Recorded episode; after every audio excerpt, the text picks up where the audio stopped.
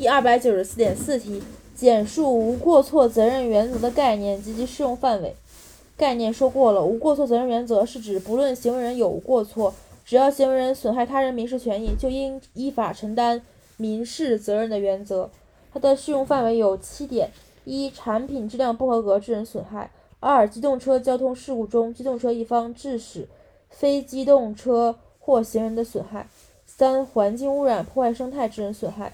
四、高度危险作业致人损害；五、饲养的动物致人损害；六、用人者雇员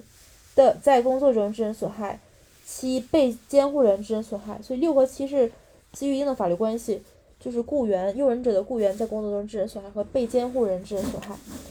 而一二三四五的话呢，一二三四五呢是你手中的东西致人损害，一二五是手中东西，就是一二五一是产品质量不合格，手中的产品；二是机动车交通事故，手中的车；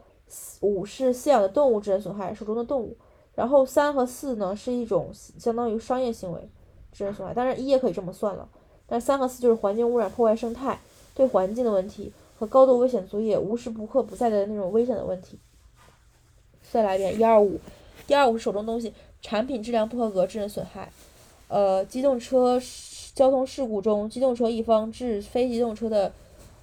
非机动车或行人的损害。然后五是饲养动物致人损害。然后六和七是法律关系的问题，用人者的雇员在工作中致人损害。被监护人致人损害，